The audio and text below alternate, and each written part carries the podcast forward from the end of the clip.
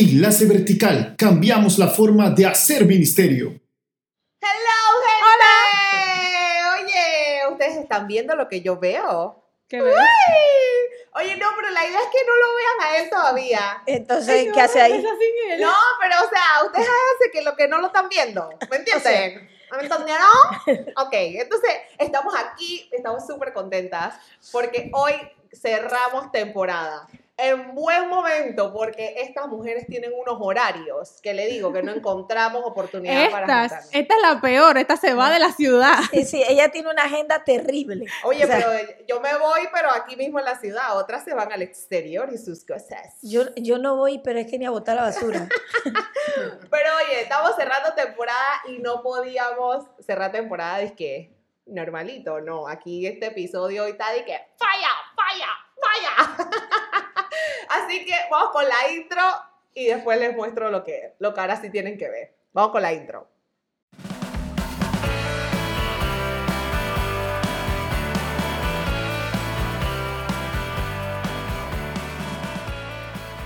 ¡Miren! Tenemos aquí la sorpresa de hoy. ¿Vieron? Durante la semana le estuvimos mostrando.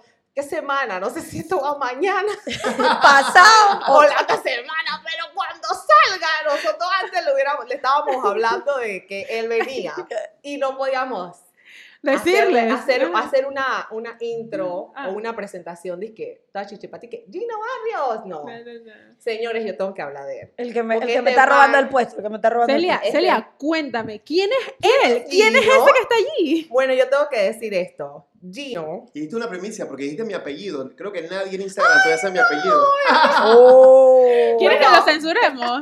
ahí Arlene le va a poner un pip. Bueno, va, viene la cosa. Miren, Acuérdate que este aquí no editamos nada. Ah, es cierto.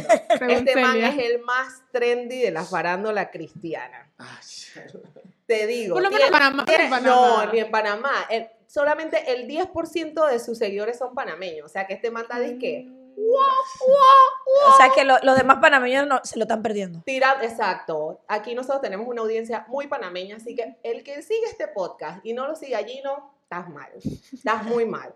A ver, mira, este man es el más trendy porque él toca temas muy picantes. Controversiales, controversiales. controversiales, sin tapujos, actuales y con el humor fuerte que caracteriza a un argentino, a un panameño y a, bueno, no, a un brasileño, a un panameño con residencia argentina. Porque por favor, viviste, por viviste favor. cuatro años en Argentina, cuatro, cuatro.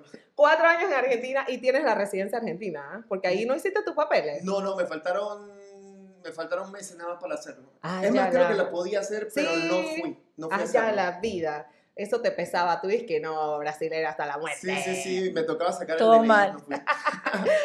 Bueno, entonces el tema de hoy, como lo dijo la intro, vamos a hablar acerca de los cristianos progres. Progres, regres, o sea, en antes tú explicar, progres, regres, lo que es. Pero este solamente vamos a hablar de los cristianos progres. Y aquí no es lenguaje inclusivo, inclusivo este progres es en inglés. Entonces, en realidad es cristiano progresista. Estamos esplanglicheando la cosa aquí. Ay, Dios mío. No Exactamente. es progresista. No es progre- progresista. Ya, es ya. progres. Ya lo marearon allí, no él se está preguntando para qué él vino acá. ¿A qué? Bueno, yo solo sé que me invitaron las chicas. Pero bueno, la dinámica de hoy va a ser un poco diferente. ¿Por qué? Porque por lo general hacemos la pregunta y entre todas contestamos, pero nosotras hablamos Ay, no. pura al lado de este man. No, hombre, él tiene cátedra. Usted no sabe el, el día espectacular que pasamos en un restaurante antes de, de grabar esto. Y ese día yo me fui, es que por mi culpa, por mi culpa, por mi gran culpa. Porque, ey, de golpe en el pecho duro, duro. porque este man, ey, la votó. Ese día me abrió los ojos a mucho y yo dije que este podcast va a estar muy bueno. Así que vamos a hacer las preguntas a Gino. Gino va a contestar y nosotras vamos a meter nuestro bocadito y nuestra locura, aunque él está bien loco también. Pero, pero que se sepa que aquí el experto es él y por eso las preguntas Exactamente. mayoritariamente van hacia él. No, sí, Exactamente. por, por eso Celia nos va a mantener calladitas en el día de hoy. Ah, sí. No creen que ellas no se quedan calladas. Bien la cosa. Vamos a empezar y yo voy a hacer la primera pregunta que Nos yo... gusta meter la cuchara. Exacto. La primera pregunta que yo sé que todos, por donde tenemos que empezar, para que todos estemos claritos hacia dónde va este podcast, este episodio, porque Arlene acá rato me corrige eso. Gino, ¿nos puedes definir qué es progresismo? Wow. Bueno, para hablar de progresismo hay que irse bien atrás a la historia. Pero bien, bien, bien, bien atrás a la historia. Es más, si nos fuéramos lo más atrás a la historia que nos pudiéramos ir, creo que nos iríamos hasta el libro de Génesis, ¿no? ¿Por qué hasta el libro de Génesis? Porque prácticamente cuando Satanás le, le vende la idea a Adán y Eva de que pueden ser como Dios, le está vendiendo la idea también de que ellos eh, pueden ser libres, ¿no? Mm. De esta autoridad que está sobre ellos, porque ellos pueden ser igual a él. Entonces, desde el Génesis se va gestando esta idea, pero si lo vemos desde un punto de vista histórico más actual, podríamos irnos tal vez hasta el siglo XVII, en la época de la, donde, bueno, eh, después del renacentismo, vino una, una época donde hubieron muchos, muchos cambios en la sociedad y bueno, hubo una controversia entre las personas que se consideraban clásicos y los, y los modernos. Y la controversia era acerca de que eh, si era mejor los tiempos de antes o, o los tiempos actuales. Y en ese momento se plantó una idea en la mente de la gente que decía, todo lo nuevo es mejor, ¿no? Así que se planteó una idea de que todo lo que ellos estaban viviendo en esa época era mucho mejor de lo que se había, vivido antes, en el, en el tiempo anterior. Entonces ellos plantearon eh, el ejemplo del Estado. Ellos dijeron, bueno, el Estado, eh, la corona francesa es mucho mejor que lo que se vivió en el Imperio Romano. Eh, y ahí se va gestando esta idea que llega a ser lo que hoy en día nosotros conocemos como progresismo, que es una idea lineal. No es una idea lineal que plantea la idea de que eh, a medida que el ser humano va avanzando en el tiempo, Va el ser humano va mejorando. Mm. ¿no? Va mejorando, va progresando.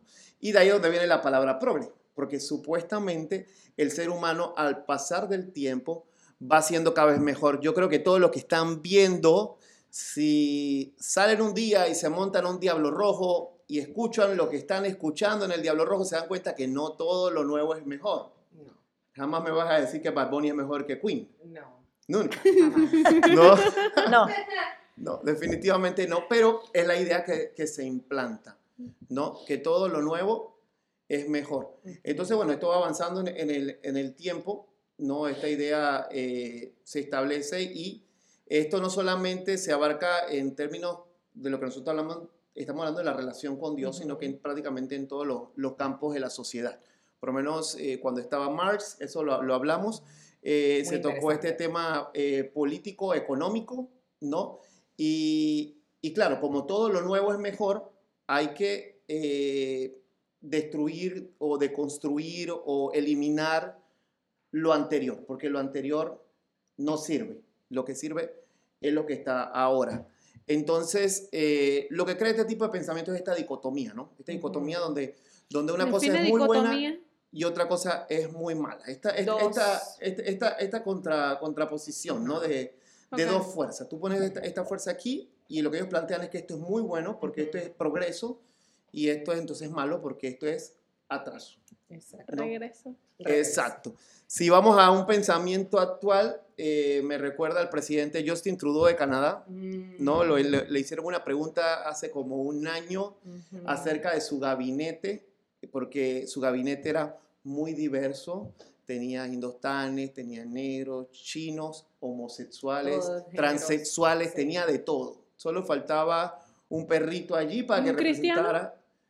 Cristiano creo que no había. Yo creo que ahí no. no había. No. No habían No progresado tan- hasta no allá. No, no, no, No no. era tan inclusivo. Y cuando le preguntan al- al- a, él por qué era tan diverso su gabinete, él dijo, porque estamos en el 2022, creo que dijo, Ujú. 2020, no recuerdo si lo dijo este año o lo dijo creo que fue 2021. Ajá. 2021, Ajá. ¿sí? Entonces es la pela de que, bueno, justamente esta idea, ¿no? Estamos en el 2021, hemos progresado, esto es mucho mejor que todo lo que había anteriormente. Ok, entonces ya sabemos lo que es progresismo. El progresismo es justamente eso, hacer ver de que todo lo que viene por delante es, es lo bueno, lo mejor.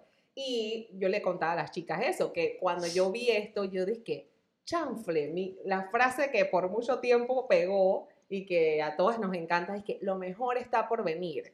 Realmente fue una frase inspirada de una persona progresista, haciendo ver de que realmente lo mejor está por venir. Y tú sabes que la mente humana no está en progreso. aquí estamos en un regreso terrible. Y ahora vamos a seguir. Porque Cuando tú dices que no está en progreso, es que no está en ese progreso o no está progresando a tu manera de lo que tú ves Ok, progresar. Bueno, lo que pasa es que cuando hablamos de progresismo, eh, el progresismo apunta a que todo movimiento, todo cambio o todo lo nuevo es progreso. No importa si viene de Celia, si viene de ti, no, eso es eh, Ujú. progreso. ¿no? Entonces es que Celia está diciendo que no estamos en progreso. Eso es lo que estás diciendo.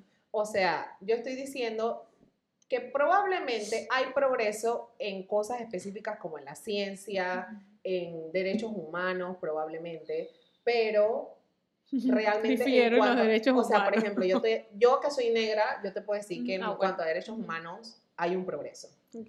pero, y que soy mujer también, que puedo votar, eso es un progreso. Pero sí yo te estoy diciendo que hay un regreso Un mental, retroceso. un retroceso mental, porque la gente es más mala hoy que lo que fue antes. ¿Tú crees? Yo estoy Mm, convencida de eso. No Yo no creo que no. Yo, estoy Yo- yo creo que no.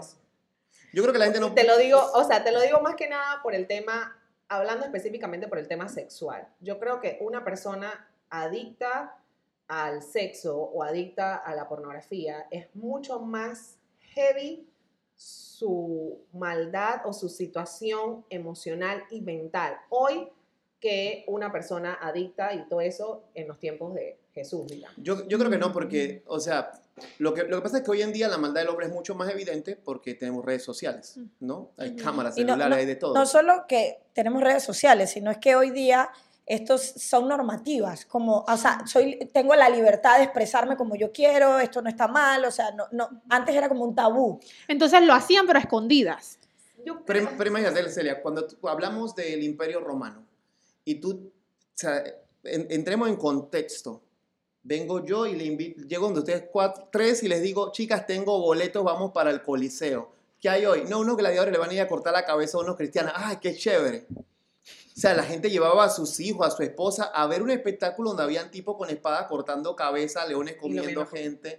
Claro, en Entonces, ese sentido, sí, pero yo te estoy hablando en el aspecto fuertísima. sexual. Man, pero para cuando mí tú- hay más maldad hoy que antes. Cuando tú ves que- jueces Oye, no me tienes que 19. convencer, acuérdate.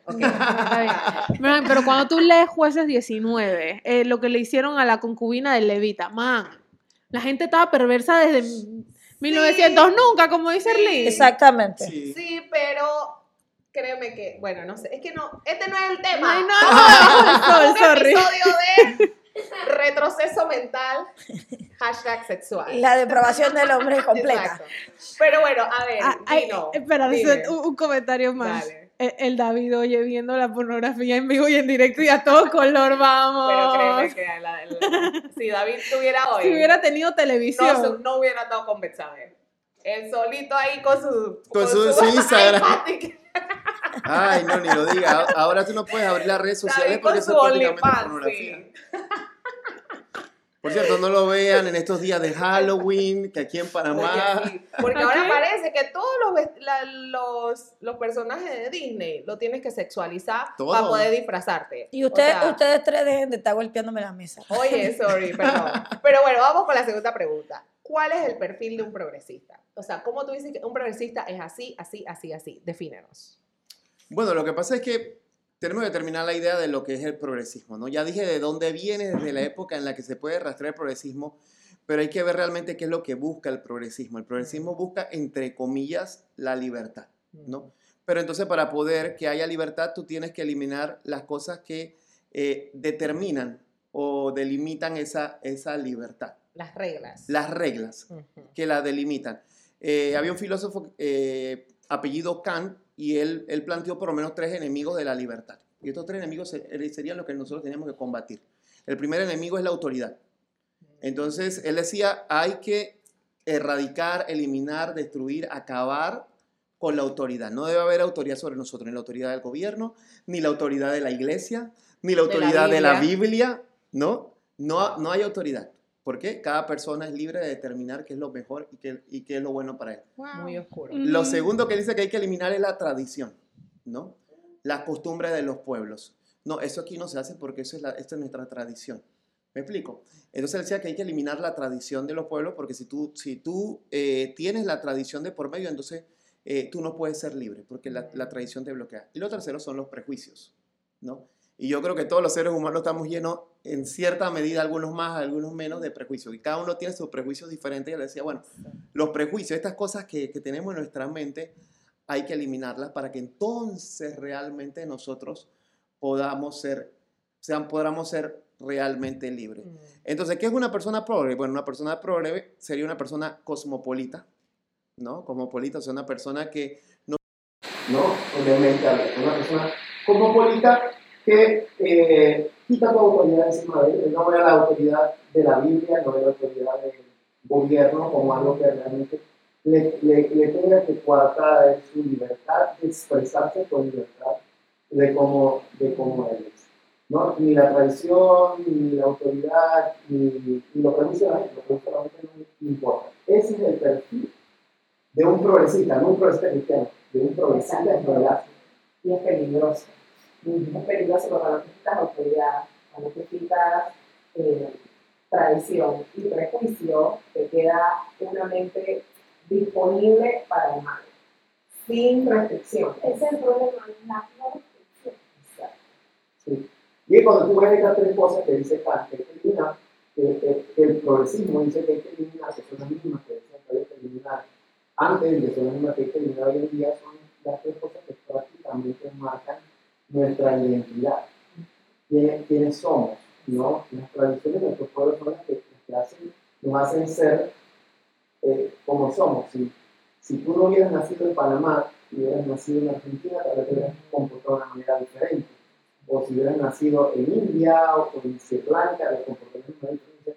Hay tradiciones que van moldeando la de cómo nosotros somos, cómo actuamos, cómo respondemos a las cosas, las autoridades sobre nosotros. Eh, lo- por ejemplo, un cristiano que es formado a través de la, bajo la autoridad de la palabra de Dios, tiene una forma de ser diferente a una persona que no tiene la palabra de Dios como, como su autoridad. Entonces, estas son cosas que van marcando el ser de una persona, la identidad de una persona. Y mira, ahora me, me- me hiciste pensar todo este poco de agnósticos, eh, los ateos y todo esto, mucho, mucho progreso ahí metido. Sí. ¿no? Y digo, el enemigo entonces del progresismo es la identidad. Hay que deconstruir totalmente la identidad. Eso lo conversamos los otros días, ¿no? Si tú eres un machito, machirulo, macho, hay que deconstruirte, hay que eliminar ¿no? lo que la autoridad dice que, que tú eres. O sea, si Lo que la- la tradición también dice que hace un macho. Exacto. Entonces, por eso el macho ahora hace qué cosas. Exacto, y los prejuicios que hay sobre un macho. Un macho no se pinta las uñas. Por lo menos en el, el siglo pasado tú veías, eh, por ejemplo, cuando, cuando el progresismo estaba en el tema político-económico, por ejemplo, en el marxismo, había que deconstruir o luchar contra la burguesía. Ahora la identidad que hay que destruir no es esa, son otras. Hay muchos Ujú. campos de batalla. Claro. El, el- el patriarcado, ¿no? Hay que destruir la identidad biológica porque eso es autoimpuesto, eso es algo creado por el sistema y hay que destruir la identidad biológica y reemplazarla por una identidad de género que de- prácticamente no define que, que tú eres, tú eres libre de ser lo que tú quieras, ¿no?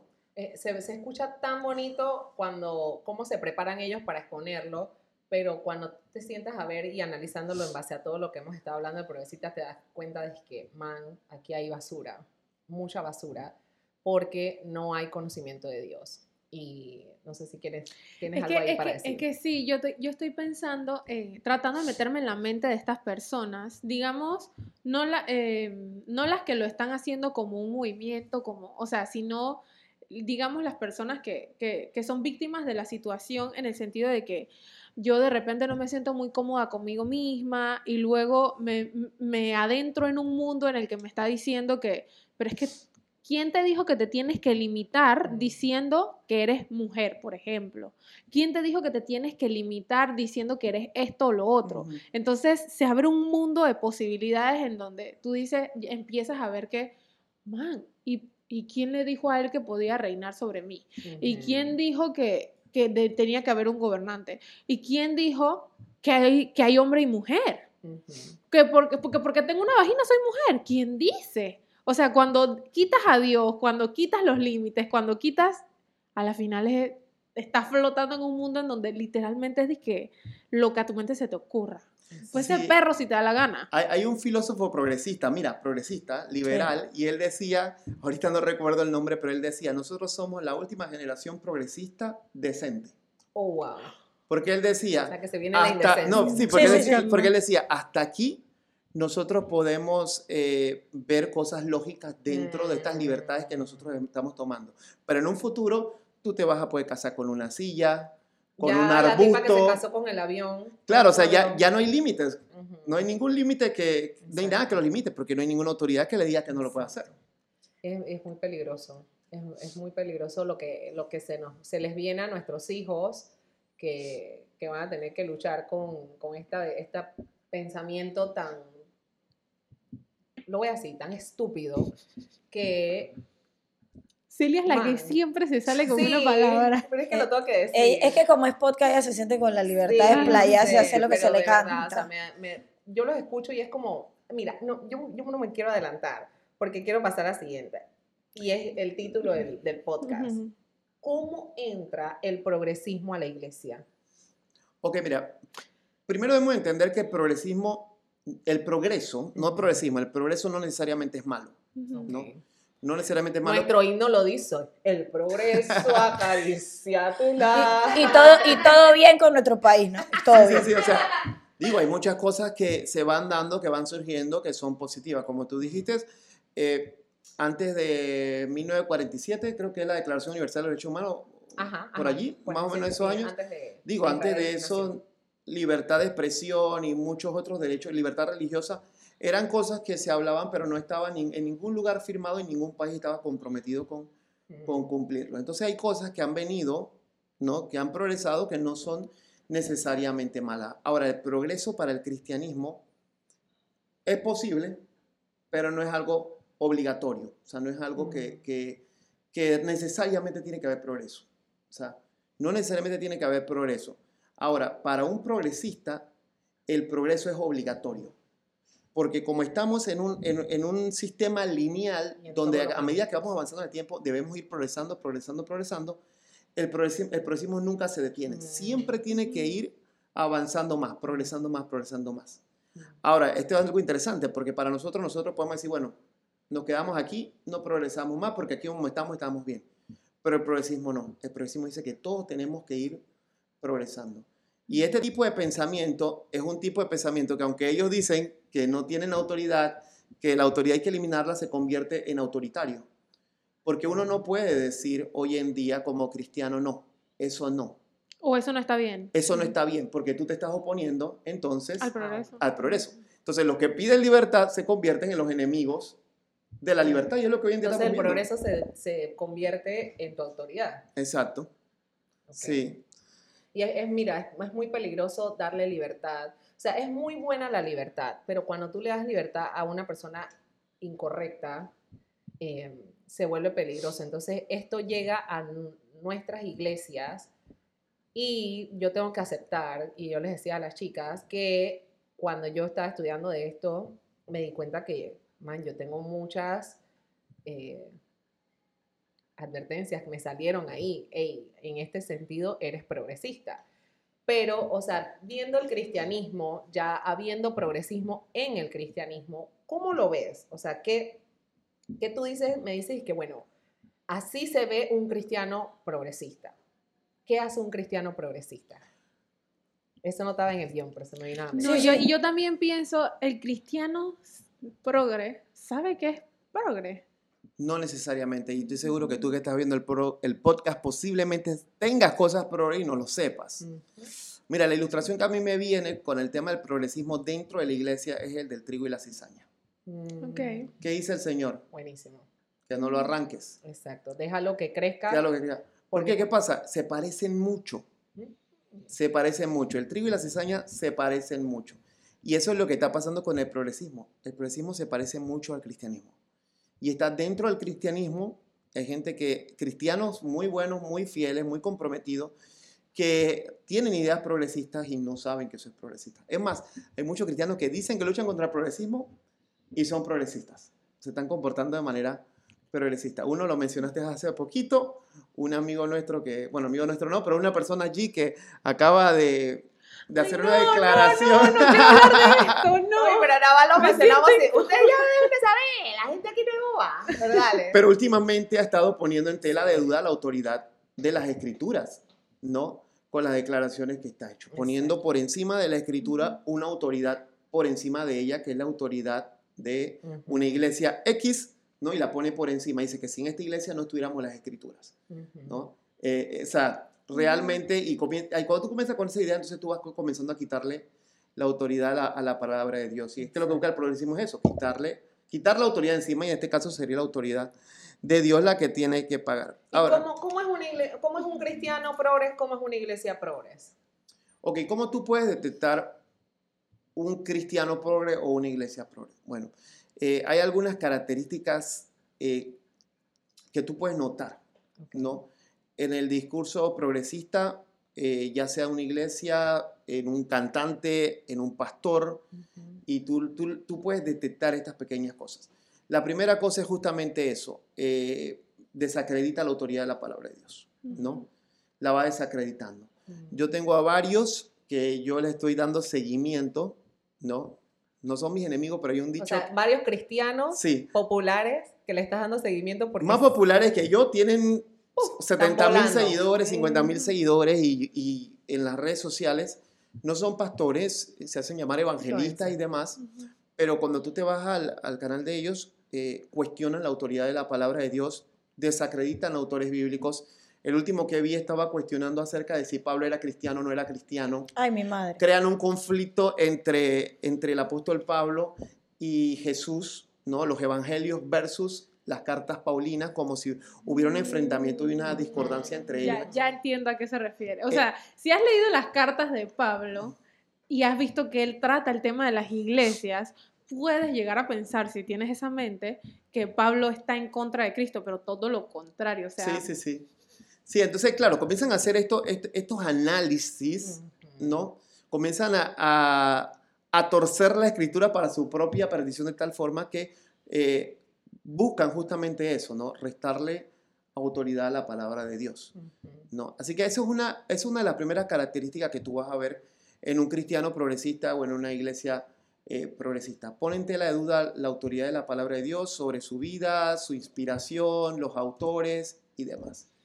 Yo, yo, yo quiero ir un poquito más a la práctica para, añadir a ese punto lo que se me viene a la cabeza un, de, un, de un cristiano progresista y general, a mí se me viene a la cabeza una persona, un- una persona herida.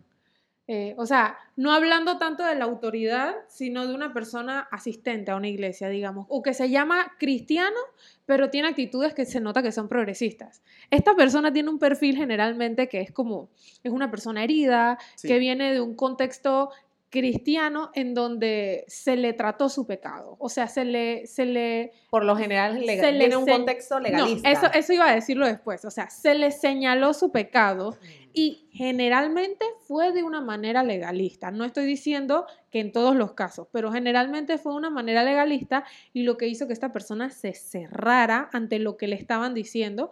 Porque obviamente estaba muy cómodo con su pecado. Sale al mundo y conoce un montón de personas que no le rechazan por su pecado. Exacto. No tienen nada que señalar de él. Es más, sé cómo quieres. ¿Quieres tener el cabello verde? Ten el cabello verde. ¿Quieres tener, qui- quieres, ah, tú eres hombre, quieres usar falda? ¿No, no te gustan los pantalones? Usa falda, no hay ningún problema. O sea, y, y, y, y ven tanta aceptación en el mundo que ellos empiezan a decir, no, o sea, los que están mal son los cristianos, que a todo me quieren poner un pero, a todo me quieren poner un pero. Entonces, tu mente va cambiando, esa mente va cambiando y empiezas a ver como el enemigo al que señala el pecado. Ey, Jesús nunca dejó de señalar el pecado, pero es que se les olvida esa parte. Estas personas entran a las iglesias y entonces se juntan con iglesias que prefieren números a almas y entonces Claro, ¿y qué haces? ¿Dó- ¿Cuál es la autoridad que me está diciendo entonces que esto que yo estoy haciendo es pecado? La Biblia. Entonces, ¿cuál es la solución? Deconstruyamos la Biblia, ¿no? Si deconstruimos al hombre para que no sea machirulo, vamos a deconstruir la Biblia para que no sea tan opresora con nosotros y no nos trate tan duro. Entonces comenzamos a reinterpretar los pasajes de la Escritura, comenzamos a decir, no, mira, eso que tú ves ahí en el Génesis, eso es mitología, Ey, y que frase, le damos un nuevo sentido a lo, a lo- a lo que dice la esa frase, Dios. no puedes tomar todo lo que dice la Biblia literal. Y yo te digo a ti, ey, no puedes pensar que todo en la Biblia es simbolismo. Exacto.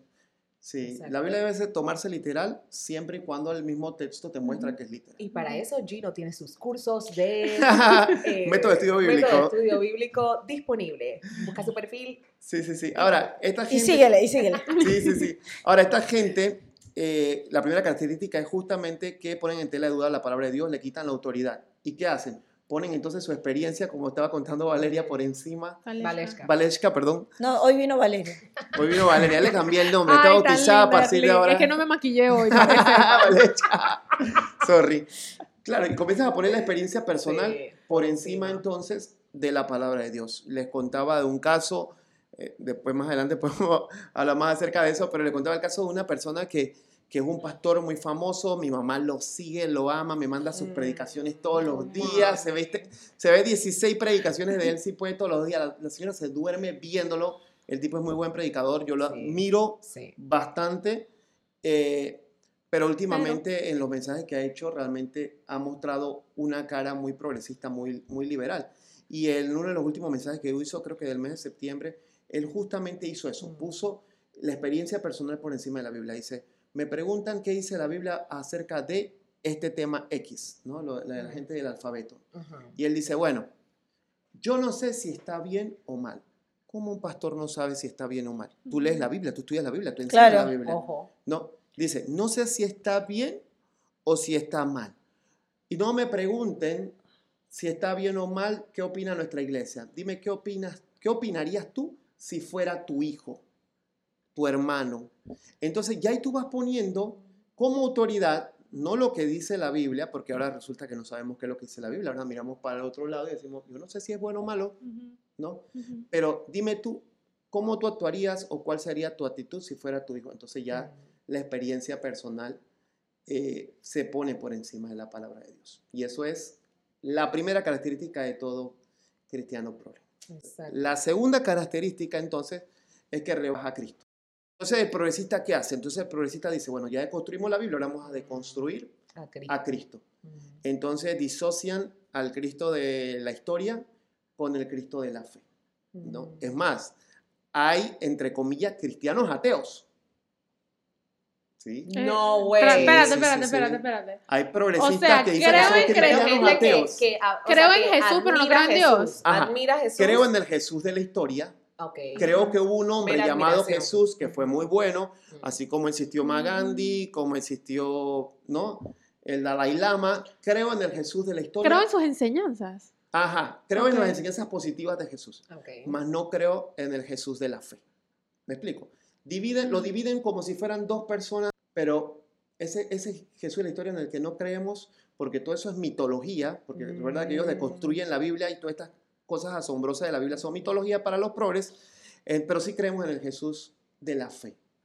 Ese, ese, ese hombre inspirador que transmitía fe, que nos acercaba a Dios, que nos transmitía paz, que nos decía amor, ¿no? que nos, nos transmitía amor. Entonces, en ese Jesús creemos. Entonces, Wow. eso es lo segundo que hace un progre y con lo que tú lo puedes detectar, ¿no? El, el Jesús progresista está disociado entre el histórico del real, del, del de la fe. Yo, yo sé que es mucho del tema, pero yo tengo que decir algo más de una persona progresista. Exalta el amor y distorsiona el verdadero significado del amor, al punto en el que te hace pensar que todo, todo, todo señalamiento de algo que está mal no es amor, es falta de amor. Entonces, ay, si tú no me aceptas como yo soy, entonces no me estás amando como Cristo enseñó que nos amáramos. Entonces, eso ya, eso, eso, eso está en la cabeza de muchas personas hoy en día. Creyentes, no creyentes, como dice, los simpatizantes con Jesús. O sea, ven que no, los cristianos no estamos amando. Cada vez que señalamos el pecado, no estamos amando. ¿Ibas a decir No, algo? iba a decir una cosa que, que, que hablamos ese día en el restaurante y era de, de que no solamente con, con temas como Vale está diciendo del amor, de la Biblia, de, de el mismo Jesús, eh, también viene por, por ondas de que uno puede decir que modas cristianas, ¿no? Eh, que hablamos del, del tema de... Sé que aquí, uff, aquí se nos van a caer todos los seguidores, suscriptores, toda la cosa. Bueno, entonces piénsalo. pero, Ah. No, pero no voy a decir. Del tema de el rol de la mujer dentro de la iglesia. Mm, El progresista dice que en la antigüedad las iglesias que no permitían a las mujeres enseñar y todo esto, mal, error, estaban mal. Ahora el progreso muestra de que una mujer puede hacerlo. Yo te digo, yo sé y conozco mejores enseñadores, y eso lo hablamos, mujeres Sí. que hombres. O sea, yo he escuchado buenísimos mensajes de mujeres y te digo que son buenísimas también pastoreando, buscando, viendo la necesidad de la persona y esto, y le dan, le dan al pastoreo a las mujeres, pero no es tu lugar. Y ahí el progres, eres progresista. Sí, yo No, te son, pongo son- una son lista. varias cosas también, porque hasta cierto punto, bueno, lo antiguo es malo, el, cambio es progreso. Entonces, en este caso, o sea, el que las mujeres tomen la batuta, que han sido oprimidas por tanto tiempo, entonces esto es progreso. ¿no? Y en el caso de Vale es como que acentuamos más un atributo de Dios y, no- y decimos, no, es que Dios es amor y olvidamos que Él tiene más atributos, o sea, y no solo Aparte es un Dios de, de- de amor. Entonces, claro, comenzamos a deconstruir a, a Jesús también, a Dios y también eh, todos los roles que ya se establecieron, también hacemos una desconstrucción de ellos, ¿no? Y decidimos de que, ah, es malo que solamente el hombre tenga este rol, por eso lo vemos en la sociedad y lo vemos también dentro de la iglesia hoy día. O sea, Exactamente. Digo, es como el caso de Aarón y Moisés, ¿no? Moisés no hablaba bien, era gago, gagueaba, era tartamudo, o sea, no hablaba bien Moisés. Pero Dios quería que ese fuera el hombre que liderara. Ujú. O sea, era lo que, lo que Dios quería. Yo te pongo una, la- una larga lista extensa, aún de mujeres aquí en Panamá, Mm. de mujeres en redes sociales que predican, enseñan mucho, mucho mejor que yo, eh, gente que sabe mucho más Biblia que yo, que No son mujeres. Ah, ¿no? Pero eh, la voluntad de Dios plasmada en la escritura es que el que lidere sea el varón. Exacto. Y se agarran del pasaje de Débora, como hablamos ese día. Ay, pero Dios usó una jueza, Débora. Hermanita y hermanito, siéntese y estudie bien ese pasaje, que ahí usted está poniendo su pensamiento por sobre lo que dice el pasaje. Te animo a que estudies el, el original, que te vayas y veas la reacción de la misma Débora. Eso te hace ver de que esa mujer Entendía cuál era su lugar. Sí. Sí, eso no es el podcast, pero la idea es que para que te des cuenta hacia dónde, hasta dónde entra el progresismo en la iglesia. Entonces, viene mi siguiente pregunta. Para que no Ajá. terminado. Ah, no, cierto. no, no, Uh, yo hay más cosas del perfil. muchas Ok, cosas más. seguimos, Estamos seguimos. hablando del perfil del dale. progresista. Sí, no, es que hemos terminado con el perfil. El- lo- primero del perfil es que él rebaja la palabra de Dios, La palabra la deconstruye. Lo segundo es que rebaja a Cristo, ¿no? Deconstruye a Cristo. Bueno, lo tercero es que rebaja el evangelio Uh, wow. y deconstruye el evangelio. Y ahí entra lo que estaba diciendo Valesca, Valesca. Muy bien. Gracias. No, no, dice Arlene que hoy vino Valeria. Sí, entonces vamos, vamos cambiando el mensaje del Evangelio, ¿no? Por el mensaje del amor. Dios es amor. Agarramos el atributo del amor de Dios, lo estiramos, ¿no? Lo estiramos larguísimo y no olvidamos que Dios no solamente es amor, Dios también es fuego consumidor. Dios es justicia. Entonces, tú no, si tú tomas eh, un arco iris, si tú agarras un solo color y lo estiras. ¿no? Ya no es un arco iris, tú estás deformando la imagen. Y lo mismo haces con la imagen de Dios. Entonces ellos van estirando, ellos van deformando lo que es el Evangelio, saltando esto del amor y entonces te van diciendo cosas como que, mira, tú no puedes juzgar, tú no puedes señalar. Colocan las emociones de las personas, ¿no? Wow. Por encima del mensaje. No, mira, tú no le puedes decir a la gente que la gente es pecadora. Porque si tú lo haces, entonces tú estás hiriendo sus sentimientos, sus emociones, ¿no? Y no le estás hablando con amor. Ayer justo tenía una conversación con alguien, me decía, la verdad hay que decirla con amor. Un amigo, pastor, me decía, mira, la verdad sin amor, la verdad sin amor no es verdad. Y yo lo tengo que refutar. Yo le dije, no, la verdad siempre es verdad. La digas con amor O la amor. digas sin amor. Yo estoy feo, ¿no? Y da lo mismo Mi si Celia me dice, ay, Gino, querido hermanito, ¿cómo te quiero? Pero estás bien feito, papá. da lo mismo a que si ella me grita, Gino, tú estás bien feo. ¿No? Que eso lo haría yo. Y, y, Sí. Cel- y- y Arlene también. Y yo. Exacto. Entonces, Yo no la te diría nada. no deja de ser verdad porque me lo digas bonito, me lo digas feo, no, no, no. Lógicamente uno tiene que saber con quién uno está hablando, de qué forma uno está hablando, Ujú. ¿no? Hay personas a las que toca hablarle un poquito fuerte, hay personas con las que toca eh, darle un poquito de cariño. Sí, pero eso no le quita, o sea, la forma que te lo dije no le quita la veracidad. Exacto, no Ujú. le quita la, la, la la La veracidad. La verdad sin amor sigue siendo verdad. Y entonces aquí vienen, comienzan a, como comienzan a deformar el evangelio, entonces vienen estas cosas de que, bueno, tú no puedes juzgar la vida de nadie. ¿Quién eres tú para decirme que yo soy pecador? ¿Quién eres tú para decir que el homosexualismo es pecado? ¿Quién eres tú para decir, eh, llevo X cosa, ¿no? Que la gente está practicando, que eso es pecado, señalar, no juzgues, deja que la gente viva su vida, ¿no? Rebajamos el evangelio y lo deconstruimos y reemplazamos el, el evangelio del Señor Jesucristo, que es un evangelio que si tú lo ves, Confrontar. no, es confrontativo. Tú ves a, a Juan predicando, arrepiéntanse porque el reino de los cielos se ha acercado. Tú ves al Señor predicando, diciendo, arrepiéntanse porque el reino de los cielos se ha acercado. Y tú ves a Juan en Hechos capítulo 1 diciendo, arrepientan de su pecado, arrepiéntanse de su pecado y conviértanse. Entonces, sin arrepentimiento no hay conversión. Sin arrepentimiento, la persona no, no puede creer en el, en el Evangelio. Hoy en nuestras iglesias tenemos un montón de gente que ha hecho una oración Exacto. sin arrepentirse de sus pecados. Tenemos un montón de conversos no cristianos. Sí, un montón de conversos no cristianos. Como le decía un amigo, antes el campo misionero estaba fuera de la iglesia, hoy en día el campo misionero está dentro de la Bueno, iglesia. justo hoy un pastor La, la cara de Valesca que no, no- no tiene explicación para Sí, lo que te, voy- te voy a decir. No, está desconstruyéndose. se está, se está dando Es cuenta. que no, no, no, tengo muchas cosas en la cabeza.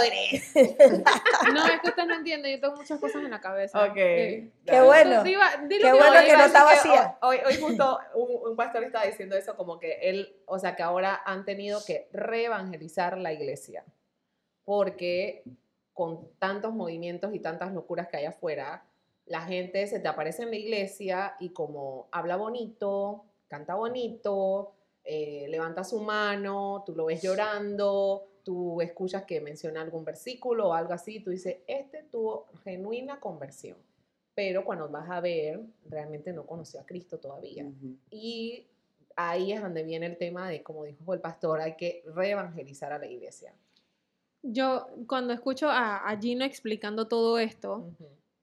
Es un hecho que es cierto lo que le está diciendo. O sea, la verdad sigue siendo verdad. O sea, obviamente pienso en todo eso, pero también se me vienen a la cabeza personas que han sido heridas y que, y que como, como lo que decían antes, su, su pecado se le fue señalado, quizás de una manera legalista, quizás no de una manera legalista, pero encontraron ese refugio afuera que no encontraron entre los creyentes. Entonces, yo no sé si este es el momento para tirar esta pregunta, quizás más tarde cuando terminemos con, con esta parte, pero sí me gustaría que habláramos de, entonces, ¿cómo, ¿cómo deberías mostrar el amor de Cristo y hacer un balance sin dejar de mostrarle a la persona que el pecado está mal? O sea, ese, ese balance me gustaría que quedara claro en este podcast porque no quiero que se malentienda que, o- que, que estemos diciendo que ahora el cristiano no debe mostrar amor o que, o que ahora una persona nueva pisa una iglesia y, y de una vez dice que esos zapatos no son cristianos, ese cabello no es cristiano, ese- o sea, me, Pero me- eso, me explico. pero eso es lo Sí. que hacen, ¿vale? Yo sé qué es lo que hace, pero yo estoy en contra de eso. Pero no, definitivamente. Créeme que un cristiano que está eh, en el espíritu, lleno del espíritu, el fruto del espíritu es amor, gozo, paz, paciencia. Y tú vas a, esa persona va a entender, los que nos están viendo, que la forma correcta de predicar el evangelio es mostrando el pecado, condenación, también amor. Pero hay, mira, yo cuando Gino estaba hablando, yo no podía dejar de pensar, porque yo, o sea, aparte de por doctrina, pero yo no soporto, ponte, es que estar en un lugar y que la persona que está predicando esté gritando enojada. ¿Me entiendes? Sí, me entiendo. O sea, eso, él puede estar usando mucha Biblia, puede estar usando, pero a mí eso me parece como, como que ya me, me, me vuelve loca. Pero hay gente que sí le gusta. Hay gente que no le gusta que le hablen suavecito, no sé qué. Entonces, es como dijo Gino, o sea, a, a cada quien tú le tienes que hablar como... Mira, lo que pasa es que, ok, yo trabajo en marketing, ¿no? Y yo creo que el Señor es un maestro del marketing, un maestro del, de, no es que el Evangelio eh, sea un producto que se está vendiendo, ni mucho menos, pero cuando hablamos de marketing y la gente habla de venta, normalmente tú tienes que crear una necesidad en la gente para que la gente te compre el producto. Si tú no creas una necesidad en la gente, la gente no te lo compra. O sea, eh, por Ni decir- por lástima. no, ni por lástima, no te lo compra. La gente tiene que sentir que la gente lo necesita. Hoy en día la gente siente que necesita esto, bueno, y la gente ¿Lo lo, compra? lo compra. Tú tienes que hablar de pecado y de arrepentimiento para crear la necesidad en la persona de un salvador. Porque una persona que no se siente pecador, una persona que no sabe que es pecador, no siente que necesita un salvador. ¿Para qué Exacto. necesita un salvador si yo? O sea, si tú estás en la playa, sentado en- encima de una toalla, tomándote una piña colada, una, pipí, una pipa bien, bien sabrosota allí, ¿no? Comiéndote un snack, tú no sientes necesidad de un flotador. Ok, ujú. Pero si tú estás en el medio del océano, rodeado de tiburones, ¿no? Eh, y no hay nadie alrededor tuyo, tú sientes la necesidad de que alguien te tire un flotador, que alguien salga, entra al agua contigo, te saque de ahí, porque si no te vas a ahogar o te van a comer los tiburones. Entonces tú necesitas sentir esa necesidad. Ahora, cuando un progre le soba la espalda, le soba la espalda, le soba la espalda a la gente, sin hablarle de pecado, sin hablarle de arrepentimiento, esa persona no tiene necesidad de un salvador. Esa, esa persona lo único que va a recibir es el amor hippie que se le está, del que se le está ofreciendo, pero que no es el verdadero amor de Cristo. El amor de Cristo es el amor sacrificial de Él en la cruz del Calvario, que murió justamente por ese pecado que tú tienes. Justamente por, ese, por, por- por eso que te hace a ti tener la necesidad de arrepentirte. Entonces, Entonces, no es palo, iglesia, palo, ajá. palo, sino que es palo, palo, palo y luego gracia. La gracia salvadora del Señor Jesucristo. Hablando del predicador que les estaba mencionando, él justamente eh, en la grabación siguiente, en la predicación siguiente del domingo en su iglesia, él justamente decía eso. Ah, bueno, yo lo que quise decir es que eh, yo no yo no, ok, él no dijo que, que, que, que- él, él lo que dijo es que no era que la iglesia debía aceptar, Ujú. ¿no? Sino que los legalistas cerraban la puerta a la gente. O sea, tú no puedes, como usted decía, no, no puedes venir a la iglesia si eres gay. Si tú eres gay, no puedes venir a la iglesia. Si tú eres un rasta, un- tú no puedes venir a la iglesia porque tú no puedes sentarte al lado mío con esos rastas, con esos aretes o con tu pareja homosexual. No. Y claro, y usan como ejemplo esto de 1 Corintios, creo que capítulo 5, donde se habla de un creyente Ujú. que estaba en un pecado sexual y que el, eh, se le dice el tal sea sacado de la Pero iglesia. es que este es un contexto diferente. No, cuando ese pasaje, cuando Pablo cita ese pasaje, no está hablando de una persona que está viniendo por primera vez a escuchar el mensaje de la gracia, el mensaje del Ujú. evangelio. No, él está hablando de una persona que se dice creyente, Ujú. Que se dice cristiano, que está en medio de la congregación, que posiblemente está sirviendo y que está viviendo descaradamente en pecado y todo el mundo lo sabe.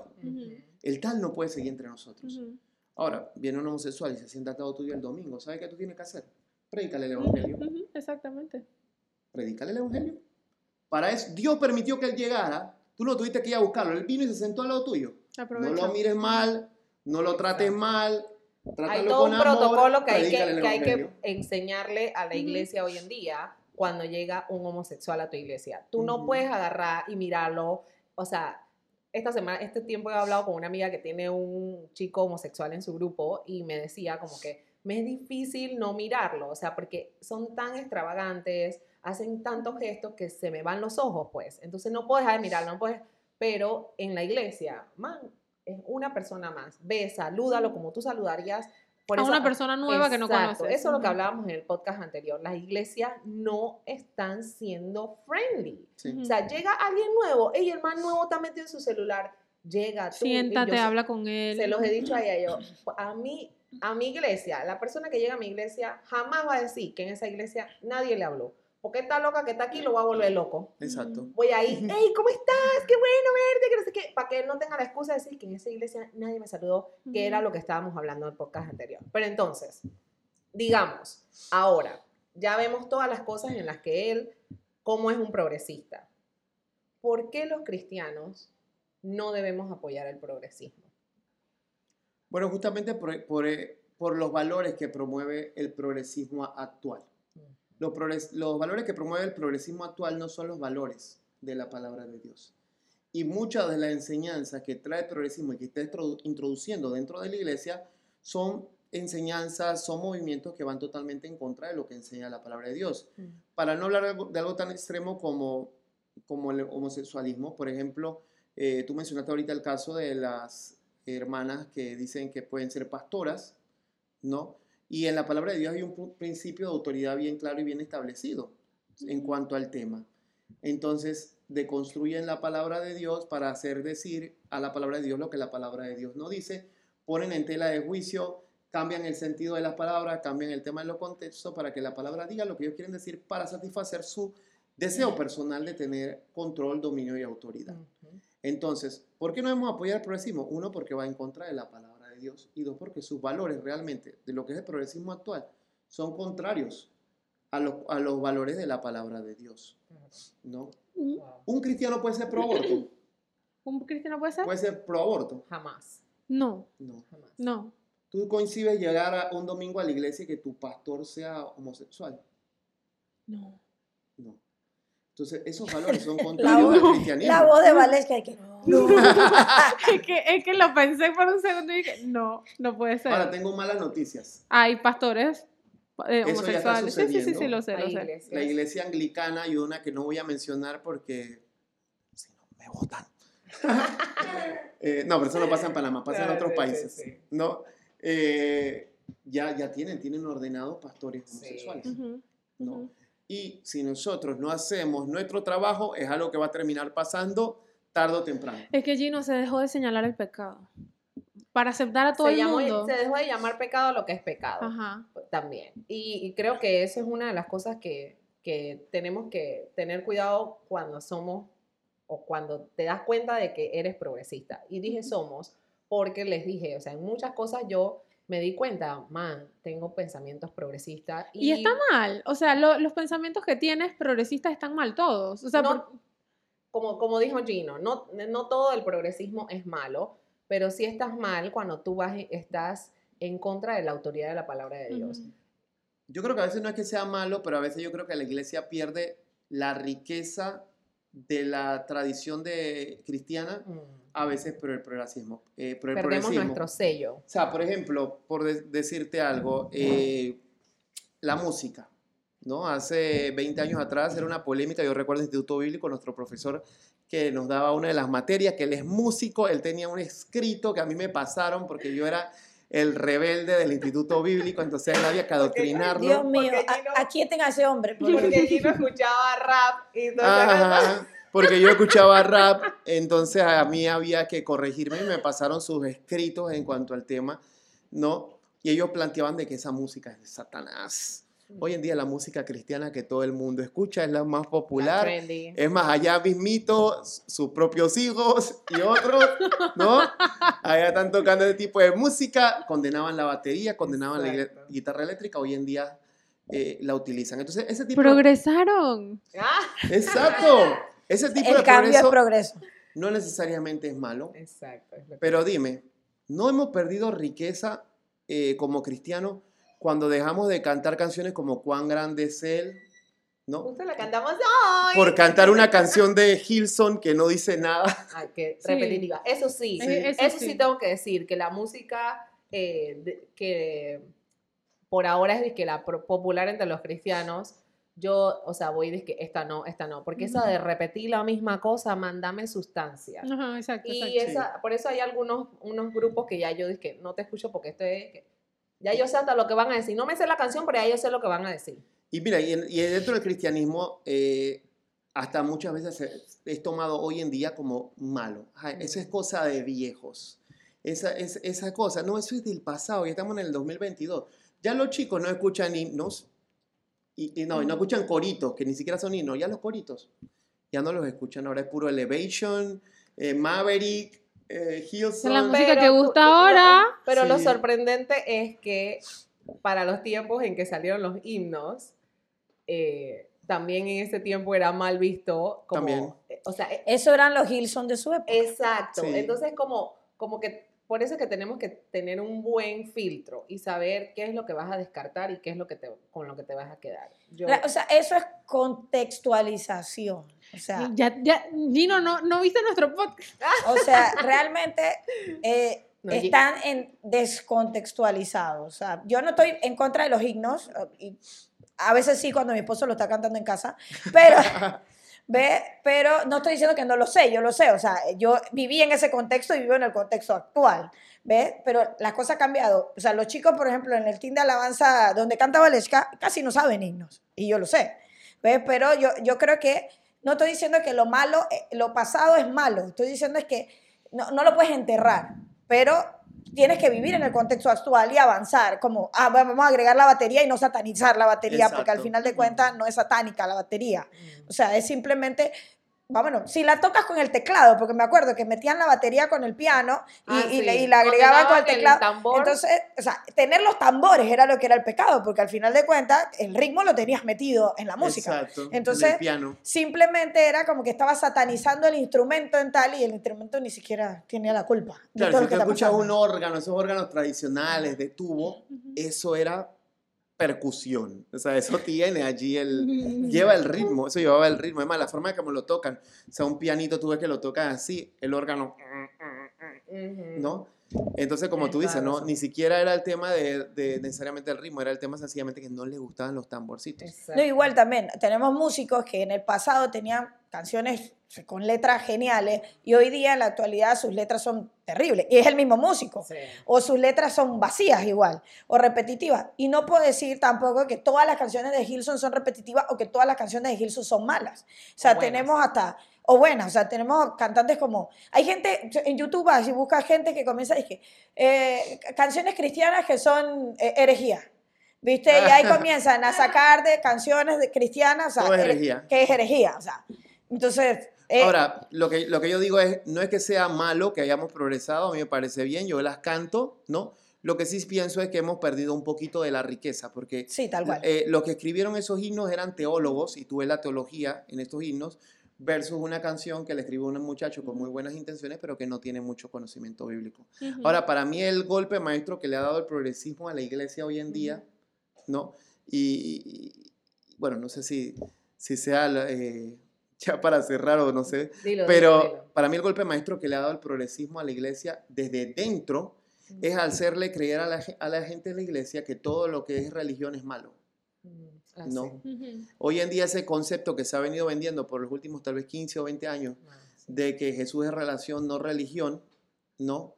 Eh, que suena a un eslogan muy bonito y que estoy seguro que cada uno de ustedes lo ha dicho en algún momento. Habrá suéter por ahí. Sí, eh, es un concepto que realmente le hace mucho daño a la iglesia y que no es, no es cierto. Porque satanizaron la palabra religión. Hace, hace más o menos unos tres años recuerdo cuando yo empecé a trabajar en algún hospital de niños de la ciudad. yo recuerdo que una vez alguien me preguntó como que, ¿y tú qué religión eres? Y yo dije, yo soy cristiana y asisto a una iglesia bautista. Si yo así de que es negada, de que yo no voy a decir que soy bautista porque eso me encierra. Y yo así como que me hiciste recordar eso. Sí, sí, sí, sí. Tiene años, o sea, eso, eso tiene años en mí, o sea, que yo me niego como a... dizque- es que, que yo tengo miedo de que si me, me catalogo Logan. como a mí misma como evangélica, la gente me va a imaginar haciendo cosas que de repente yo no hago o que yo no estoy de acuerdo. Claro, ¿y cuál es el mensaje oculto detrás de ese mensaje? Ser cristiano, ser religioso es malo. Aburrido. Ajá, es eh, aburrido, malo, o sea, Más bien yo pensaba en otras, ser. de repente en otras denominaciones que hacían cosas con las que yo no estaba de acuerdo. O sea, de repente estos pastores que hablan mucho de, de- del dinero y no sé qué, yo no quería que me encajonaran en eso. Entonces yo, para apartarme, yo digo, yo soy creyente y asisto a una iglesia bautista y mi, y mi regla es la Biblia. O sea, como, porque es que no quería que me mezclaran con, con de repente otros creyentes o creyentes, quien quita, pero que de repente hacen las cosas que yo no, no estoy... Pero, Ahora, si pero te tú te enfocas en algo que ni siquiera la gente tiene ese conocimiento. O sea, ya Ay, para vamos, ay, Arlene, No, no. tú le dices a, a la gente en la calle de que creyente y de una vez se imaginan de que sopla Dios, te quieren tirar al piso, o sea, te Sí, Sí, imaginan ¿Y tú eso? crees que porque le dijiste bautista la gente no se está imaginando eso? ¿Se lo está no, manejando igual? Sí, la gente por lo general sabe Sí. que los botitas son más likes en ese Aquí en Panamá. Claro, te ven tú, con tu suerte de los mil y no lo piensan, pero Eh, Claro, aquí en Panamá. Nosotros estamos creyendo que las personas lo están entendiendo, pero no. no. Mm, Pero no. Pero bueno, ok. No, y, Entonces, y al final y al cabo le hace, o sea, prácticamente como que nos avergonzara ser cristiano. Y, y, o sea, es relación, sí es cierto. Vivir el cristianismo tiene que ser una relación diaria y estrecha con el Señor, pero también es religión. Porque una religión tiene una serie Estructura. de estru- tiene una estructura y tiene una serie de ordenanzas que están en la Biblia, que son bíblicas, que nosotros debemos practicar, el bautismo, eh, La la oración, el reunirnos, el ayudarnos los unos a los otros. O sea, el cristianismo es una religión. Ujú. Y así como debemos vivir la relación, debemos vivir la religión. Si tú quieres vivir la relación sin, Sin ra- religión. la religión, sin la religión es, es bastante peligroso. Sí. es bastante progres. Sí, es bastante pero ahí donde tú ves a la gente diciendo, no, no, tranquilo, yo puedo ser cristiano congregándome desde mi casa online. Yo no necesito tener un- una autoridad de un pastor sobre mí, ni seguir las tradiciones de ninguna iglesia, de ningún grupo. ¿Me explico? Deconstruimos entonces todo lo que es el cristianismo. Exacto. Y hacemos un cristianismo bien progre, bien nice, a nuestro nivel. Qué peligroso. Pero bueno, a ver, ya para terminar, yo hice esta pregunta y después tuvimos miedo, paniqueamos de que no, no, no, no lo hagas. Pero yo, Yo, hice- yo no lo voy a responder en todo dice caso. así, ¿tienes algunos nombres de cristianos famosos que son progresistas abiertamente o que haciendo un análisis puedas ver en su mentalidad progres? Sí. Sí. ¿Y tú para qué contestas si no te estás preguntando? Pero, o sea, no voy a dar nombres. ¿Tienes algunos nombres? Sí. se No, pero también puede. Sí. decir lo que le viene a la mente a ella. Ah. No, pero eh, de plano arrancó diciendo, Yo no voy a sí tengo, pero no voy a contestar. Entonces no contestes, quédate callada, contesta allí. No, no, no, no. Quise decir que no voy a dar nombres. Ok. Sí, yo también me- se me vienen varios nombres. Digo, no son autoridades espirituales, pero yo por lo menos de la... Todo el, todo el que habla en YouTube es autoridad espiritual hoy en día. No, o sea, digo, no son autoridades espirituales porque, o sea, para mí una, una persona con autoridad espiritual es una persona que tiene un testimonio de fe. ¿no? Y que no es un neófito, porque la Biblia dice que los que son pastores, los que son, no pueden ser, no pueden ser neófitos. Pero son personas que tienen una voz en la, en la eh, vida pop de la sociedad. Por ejemplo, Kanye West es un cristiano progresista. Él es cristiano. Eh, bueno, no sé. Hay muchas cosas. Bueno, pero que- por Kanye, Él West- dice que por. Kanye West no nos Espérate, espérate, espérate, espérese. Yo no le prediqué el y- y- y evangelio, ¿Ah? Mi Bieber, mi Bieber es progresista. Sí. Pero, pero la que no va a tirar piedra por Justin Bieber O es sea, Celia. sí, yo no, yo te voy a aceptar todas las piedras que le tire. Él es progresista, pero es cristiano. Estoy convencida de su fe. Sí, y si tú le preguntas, Justin, ¿tú eres, tú eres progresista, lo más probable es que él te va a decir, I don't know. I don't care. Exacto. Bueno, Algo así te va a decir. Y bueno, del que he venido hablando a lo largo del podcast y a mí me da un poquito de tristeza porque prácticamente él dijo, si me quieren llamar así, sí, sí lo soy. No usó la palabra progre, usó la palabra liberal en una de sus últimas predicaciones.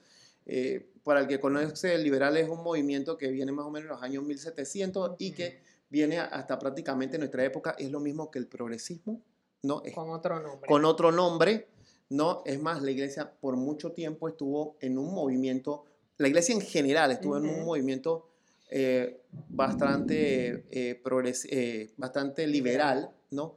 Y él lo dijo en una de sus últimas predicaciones, bueno, si me quieren llamar progresista, eh, si me quieren llamar liberal, soy liberal. Y es el pastor Dante Gebel, ¿no? Y él tiene, bueno, un, un historial para atrás. Así porque- es que lo dejó de cereza al postre. Sí, porque su pastor, su, su antiguo pastor, eh, bueno, no sé si todo el mundo sabe, pero su antiguo pastor se declaró liberal, se volvió liberal y Mm. comenzó a predicar en favor, por ejemplo, de la comunidad LGBTI. Eh, esto porque, justamente por lo que dijo Dante en su predicación, ¿no? Él dijo, ¿qué pasa si es tu hijo o tu hija? Y bueno, el ex, el, el ex pastor de él, en paz descanse, porque ya falleció el hermano, eh, su hijo se declaró homosexual. Y cuando su hijo se declaró homosexual, Se le cayeron todos sus principios bíblicos. exacto, abandonó el, el pentecostalismo tradicional y se, vol- se volvió al liberalismo. Muy difícil, muy difícil. Mira, a mí se me viene a la mente una chica que es muy popular aquí en Panamá. Ella es TikToker y es muy famosa. Ella la invitaron, una chica que hace varios debates, la invitó junto con eh, Alex San Pedro y otros más tipos Mm. grandes de la Biblia y gente que, o sea, grande en el catolicismo y todo eso. Hicieron un debate que muy cool. Por ahí se los voy a etiquetar para que lo vean. La chica, todo el mundo en Panamá dice que ama a esa chica, es súper linda, ella habla súper lindo del amor de Dios, lee su devocional, que muy cool, te la creo. Pero cuando le hicieron la pregunta de, de los del alfabeto y toda esta cosa, la man dice que solo habló de amor. Si ellos se quieren venir a casa a mi iglesia, tenemos que permitirlo, porque el amor es, y la man se fue por ahí, que tú veías Ah, las es una caras, Miss, como la paz mundial. Ajá, tú veías las Sí. caras de los, de los biblicistas y eran todos como que, no puedo creer que esta man se presentó como cristiana y está diciendo lo que está diciendo. Pero ahí yo cuando lo vi, yo dije, mira, sentía como un olorcito a progres en ella, pero ya con lo que dijo me confirmó que es progres. Así que yo dije, ok, listo, unfollow. Bueno, Pero que ¿quién tiene la culpa ahí?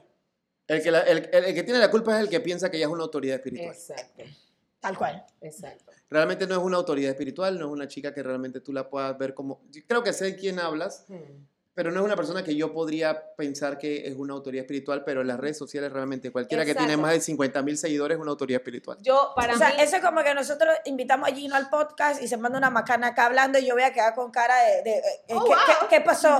O sea, o sea, yo lo estoy poniendo como una autoridad espiritual, lo traje. O sea, me Ajá, mandé sí. alguna, perdón. Pero mira, yo más que nada la, la seguía y porque justamente pensando en, en campamentos y todo esto, en traer dizque, gente conocido, pero, que, pero sí dizque, sacar, saber qué es lo que es, qué tiene, qué no tiene, qué dice. Ya cuando vi esto, y es que más, esta jamás la invitaría porque qué es lo que va a enseñar allá arriba. Tenemos que tener mucho cuidado. exacto. Bueno, Yo, yo tengo una que no voy a decir el nombre. ok. Eh, no me gustaría que la siguieran, en verdad. Es de que. No. Nombre, di el nombre. Eh, y esta, esta no chica, pero Sí, mira, sí, mira sí. lo interesante. ¿Cómo le doy en follow si no me has dicho eh, quién es? hermanita, diga nombre. Mira lo interesante. Ay, ya déjenme hablar. Y que comienza con tal. O sea, y mira, interesante. Esta chica viene de un contexto en el que ella creció en una iglesia cristiana, en una iglesia cristiana, en un hogar cristiano, quise decir. Y, y, o sea, hizo todo bien, no sé qué. De repente se casó, hizo su vida. El hombre la quemó, se divorció. Y ahí ella quedó disque en blanco. Ay, ya yo sé quién es. Ah, ¿Sí sabes quién es? ¿Una pastora? No, Ah, es no. una loquita. Ah. Entonces, Ah, ok. Entonces, entonces, desde que eso pasó, eh, ella empezó a tener eh, mucha, mucha necesidad sexual. Y allí se fue por ese camino como que se sentía, Ay, ya se sé. sentía mal, porque, porque, o sea, como que... Como las como cosas que hacía. Ajá, entonces empezó admitir el, el hecho de que eh, las relaciones sexuales fuera del matrimonio. Y se fue por ahí. Oye, yo vi un video de ella en donde ella sustentaba que la Biblia no decía por ningún lado que tú no podías tener relaciones fuera del matrimonio. Y yo dije, esta tipa que Biblia Y de la masturbación también. No, no, no, no. Claro, en la desconstrucción de ella fue que le metió un hachazo a, ese- a esos pedazos de la Biblia. Arlene, estoy viendo en los comentarios, hay muchos preguntando dónde pueden comprar esa Biblia.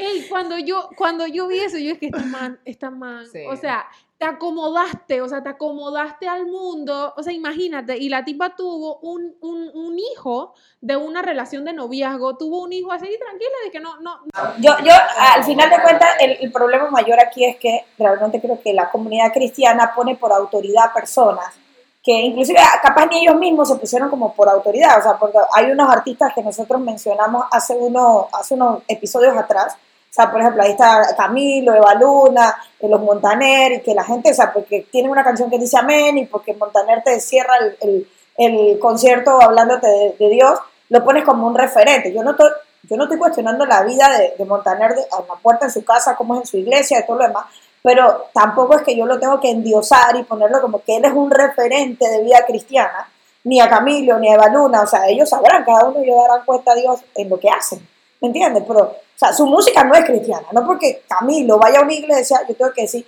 que las letras de las canciones de Camilo son cristianas. Es que al final lo que le da a una persona autoridad espiritual para que realmente una voz que pueda escuchar es la palabra de Dios.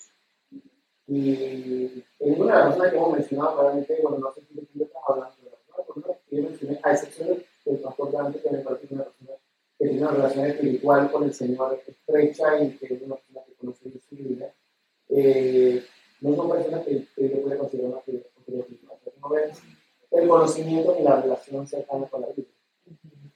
Sí, entonces, gente, para cerrar, es muy difícil pensar eh, que el progresismo se ha metido tan fuertemente en las iglesias, está haciéndole mucho daño a aquello por lo cual gente dio su vida, no solamente su vida física, sino también quemaron sus vidas para compartir el Evangelio, lo hemos hablado en repetidas ocasiones, misioneros dando tremendas lecciones de, de abandonar su profesión, todo por compartir el Evangelio. Y hoy en día hemos estado compartiendo un Evangelio tan light, tan lindo para escuchar, pero tan poco, tan poco sustancioso y verídico en comparación a a la relevancia que tiene con la palabra de Dios como autoridad.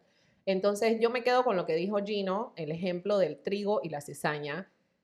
Si tú ahora no es la idea de que tú vayas a tu iglesia y te pongas a hacer como hago yo. O sea, Pero yo lo hago para mí, yo no le digo a nadie, este progre, hetero, este pro... No, ese no es nuestro trabajo. ella está loquita. Ese no es nuestro trabajo. Nuestro trabajo Ese es su es... hobby. ese es un don ¿Sabes qué espiritual pasa? que no Eso había. pasa cuando los, pre- los predicadores no Discerni- predican pretty. Discernimiento de espíritu, no, ahora está discernimiento de progreso. Sí. Eh, otro, otro don nuevo. Pero bueno, la cosa es que no, va, no hagas de que ahora te pones a, a- a hacer y decir, este es, este no es. Eh, analízate tú primero. Si tú te das cuenta que, que tienes muchos pensamientos sobre esto, lo primero que tienes que hacer, pídele perdón al Señor. Segundo, empieza a estudiar tu Biblia. Y yo sé que la Biblia por sí sola se explica, sí, pero es necesario que tú aprendas a cómo se estudia la Biblia. Entonces empieza a buscar formas en que puedas eh, tener conocimiento bíblico profundo. Siempre lo hemos dicho, el Instituto Bíblico de BN gratis, tiene todo el material ahí para que tú agarres y estudies. También hay institutos bíblicos online que tú si quieres y quieres pagar un poquito más, dime, yo te paso toda la información. Y hay institutos bíblicos presenciales. Necesitas conocer la Biblia para poder discernir toda la basura que O, nos o sigan a. Gino, que también daba workshops y cursos gratuitos. ¿eh? Exacto. Independiente, in- Sí, eso dice independiente, su hijo. independientemente de todos los... Es, es Ginito. Independientemente de todos los institutos que existan, la Biblia siempre se tiene que, que leer con un, un corazón que esté dispuesto a escuchar la voluntad de Dios y no lo que tú quieres. O sea, no agarres la Biblia dizque, para decir que esta es mi idea y yo quiero, yo quiero convencerme de, con la Biblia. No. Deja que la Biblia hable por sí sola y ora mucho, ora mucho para que Dios te hable conforme a su voluntad y no conforme a, a- a- al, al mundo. Ok. Y, y bueno, y también es importante lo que el mismo Jesús dijo cuando habló del trigo y la cizaña, dijo que es peligroso, es muy peligroso hacer un ar- desarraigue de estas cosas dentro de la iglesia. ¿Por qué? Porque se parecen mucho.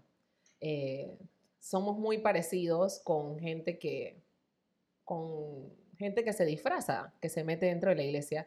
Y no es nuestro trabajo, eso lo va a hacer el Señor. Y, créeme que será muy hermoso cuando tú te puedas, estemos en la presencia de Dios y tú digas, es que, man, o sea, no, no me quiero espiritualizar, pero que estamos en la presencia de Dios y tú digas, es que, oye, el, este que yo pensé que era progres, que no era ni cristiano, no sé qué, mira, sí está aquí conmigo adorando al Señor. Entonces, eso es her- hermoso de, de la Eso- palabra de Dios. Eso me acordó un TikTok que vi estos Un días. TikTok. Que el man dije, uh, acá está la princesa Isabel. La reina Isabel, o sea, que no mató a la princesa. Es verdad, nos vamos a sorprender de cuántos progres estarán en el cielo, pero... ¿Y cuánta gente que creímos ver no las vemos? No, el man, el man decía de que, uh, acá está Michael Jackson, o sea, que lo de los niños no era verdad. Pero bueno, hay que tener cuidado, gente, con, con esto y analízate tú mismo. Así que bueno, gente. Oye, un aplauso para Gino. El yo estaba acá de que Grande. este man, ey, de verdad, apoyen el contenido del man, para que el man empiece a ganar con sus redes sociales y pueda tener una buena plataforma ahí para... Para que Para- pueda comprarse una, Mire, una, la- una la- luz de 25 centavos y no de 10. Eso, Oye, eso, eso sí. te iba a decir. Cuando llegó Gino acá y vio, yo no sé cómo se llama eso, la luz, el paraguas ese que tiene Arlene. el man de que esto es como tres veces el mío. Sí.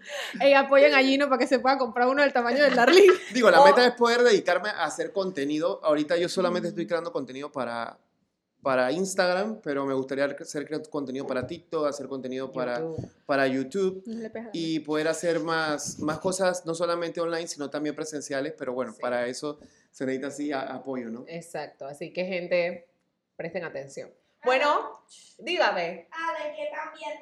Cua- Estén atentos porque yo también, a- a mi papá, yo también voy a sacar mi propio canal. Ok, vieron, yo le dije a Gino, oye que Gino. Gino ey, trajo sus fans, trajo sus fans. tiene potencial, así que ese palito de sacarle el jugo. Ey, el man también me le mete al marketing porque Sí, no iba a sí, sí, desaprovechar sí. que esto saliera al aire para él. Es que ¿eh? eso corre por sus venas. Pero bueno, ahí cuando salga, vamos a, a repostear para que apoyen el canal de Exacto. Alexander. ¿sí? De Alexander. Entonces, gente, un abrazo. Oye, terminamos temporada. Chao. Y viene la tercera temporada, no se lo pueden perder. Va a estar falla, falla, falla. Chao. Chao. Chao. Bye.